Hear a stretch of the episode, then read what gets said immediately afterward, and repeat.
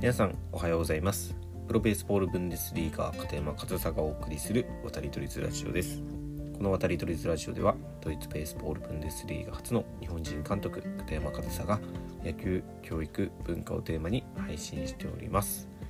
12月11日土曜日今日も配信やっていきたいと思います。今日はもうサクッといきたいなと思うんですけど、えー、今日のテーマは、えー、株式会社斉藤祐樹についてお話ししてみたいなというふうに思います。えー、先日ねあの日本ハムファイターズを引退された、えー、斉藤佑樹投手が会社を設立されたと。でその会社の名前が株式会社斉藤佑樹という、ま、本名をね使った会社なんですけどいやもういいですよねこんな引退されたもうその年のうちにその年内に会社を作ってもう次のことに動き出しているっていうのがまずそのスピード感っていうのはすごくいいなと思いますし多分このね時期にスタートできるっていうのはもう事前に引退するもう引退を発表する前からいろいろはもちろんね考えていたんじゃないかなっていうふうに思うんですけど、まあ、すごく大事なことだと思いますこうやって。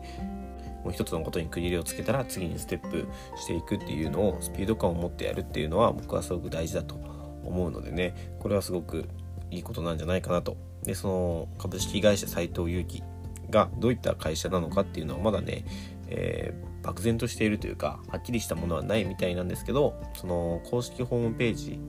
のその斉藤祐樹さん本人のメッセージとしては自分を育ててくれた野球をより素晴らしいものにしていきたいというふうなメッセージが書かれていると。で、え、野球未来づくりっていうのはまずトップにあってちょっとそこにあるメッセージを読むと、え、プロのマウンドに立ち続けることはできなかったけれど野球を通じて誰かの力になろうと目指す日々をこれからも続けようと思う。自分が野球人生で感じてきたことを野球の未来につなげていく。できることから少しずつでもそのためのアクションを起こすことさまざまな人と力を出し合いさまざまな人に知恵をもらいながらまっすぐまっすぐ思いを投じていきたい。というメッセージが、ね、トップにあって今こうそのホームページを、ね、見ながら喋ってるんですけどそのメッセージとあとはお問い合わせフォーム、えー、ぜひ何かご一緒にご依頼はこちらへっていうお問い合わせフォームがあるだけのすごいシンプルなホームページなんですけどね。まあまあ動き出したということは僕は価値があることなんじゃないかなというふうに思いますが、まあ、これを見てねなんかちょっと冷ややかなね目というかなんかネガティブな意見をまあ、SNS とかネット上とかで言ってる人もいるようですけどまあまあそういうのはね基本的に無視してしまってね いいと思うのでね。まあそういった雑音は気にせずにでその会社どういったことをやるのか漠然としていると言いましたがまあその SNS とかあとは何ですかねテレビとかのコメントであったんですかね。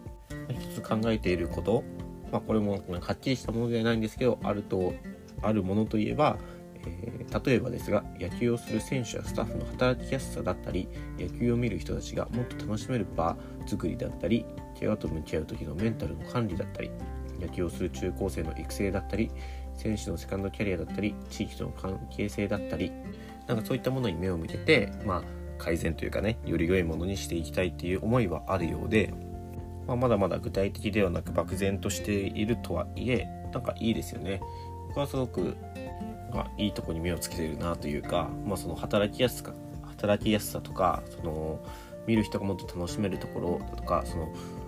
野球をしている本人その選手やコーチ表舞台と言われるところに立っている人だけではなくて周りのスタッフの働きやすさとかに目を向けたりあとはその選手たちを見るお客さんがどう楽しめるかっていうねその野球界全体を見た発言だったりあとはその怪我と向き合う時のメンタルの管理、まあ、本人もね怪我で苦しまれたと思うので、まあ、そういった、ね、経験っていうのは経験した人にしか語れないものはあると思うのでねそれをなうまく伝えることができればいいじゃないかと思いますしね。その経験しても伝えることができない人もいっぱいいる中でその経験したことをちゃんと伝えることができたらそれはすごくいいことだと思いますしね。まあ、その怪我をしている時ってメンタルってすごくね大事になってくると思うので、まあ、そこのサポートなんですかね。何かメンタル管理って書いてありますけど、まあ、何か考えがあるんじゃないかなと思いますしね。あとはその野球をする中高生の育成だったり選手のセカンドキャリアだったり。まあ、その中高生に関してはね、いろいろシステムとかもあるのでねそんな簡単なことではないと思いますけど、まあ、改善点がいっぱいある分ねいろんな方が取り組んで何か少しでもいい形になればっていうふうに僕も思いますしねあとはセカンドキャリアこれすごく大事ですよね。まあ、ご自身も今セカンドキャリアを歩み始めたばかりなので何かすぐにはっていうことではないのかもしれないですけどこの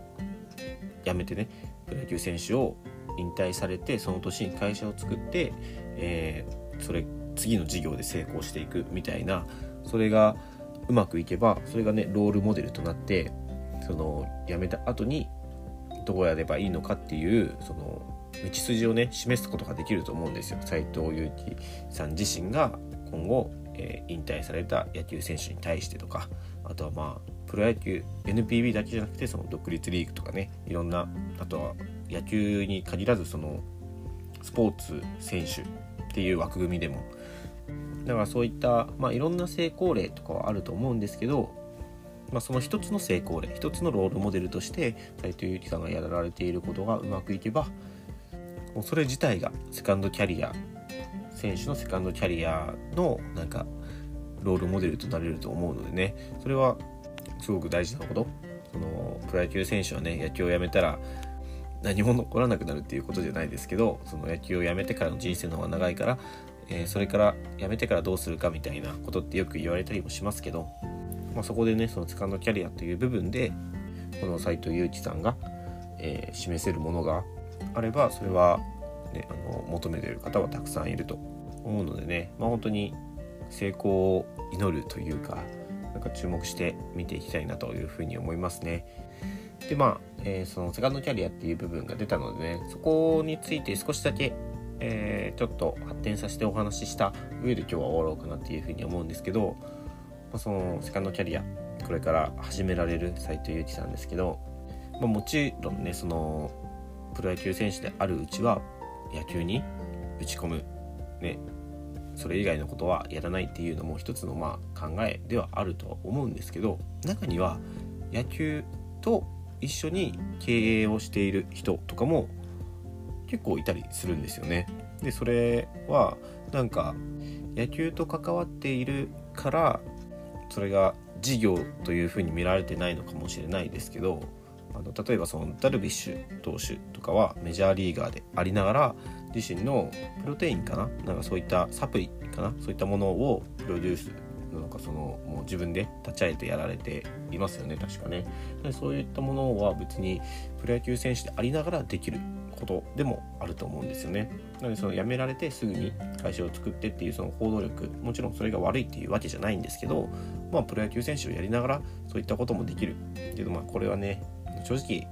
そのプロ野球で成功しているからそれができるっていうその側面もあるかもしれないのでね誰にでもできることじゃないとは思いますけどけどそのまあセカンドキャリアという意味ではもうダルビッシュ投手はね野球をやめてももう次にねすることもすでにあるっていうのはねそのスポーツ選手の在り方としては僕はすごく理想的というかねそのスポーツ選手だからそのスポーツだけを知っちゃいけないっていうわけではないと思うのでね、まあ、それも一つのねロールモデルかなっていうふうには思うのでセカンドキャリアについては、まあ、これからその斉藤佑樹さんが新しいものを示してくれるかもしれませんが今あるものも十分参考になるものはあるんじゃないかなと。はいちょっと最後はねあの話はそれていきましたけど今日はねその斉藤佑樹さんえ株式会社斉藤佑樹についてお話しさせていただきました、えー、これからねなんかちょっとまだ漠然としているからこそ、まあ、これ今までにないものが生まれてくる期待もありますしね。甲子園という舞台でね一世を風靡したあのハンカチ王子が野球を引退した次の、ね、セカンドキャリアでどういった風に活躍してくれるのかっていうのは期待して注目していきたいなというふうに思います。はいということで、えー、今日も最後までお聴きいただきありがとうございました片山和沙でした。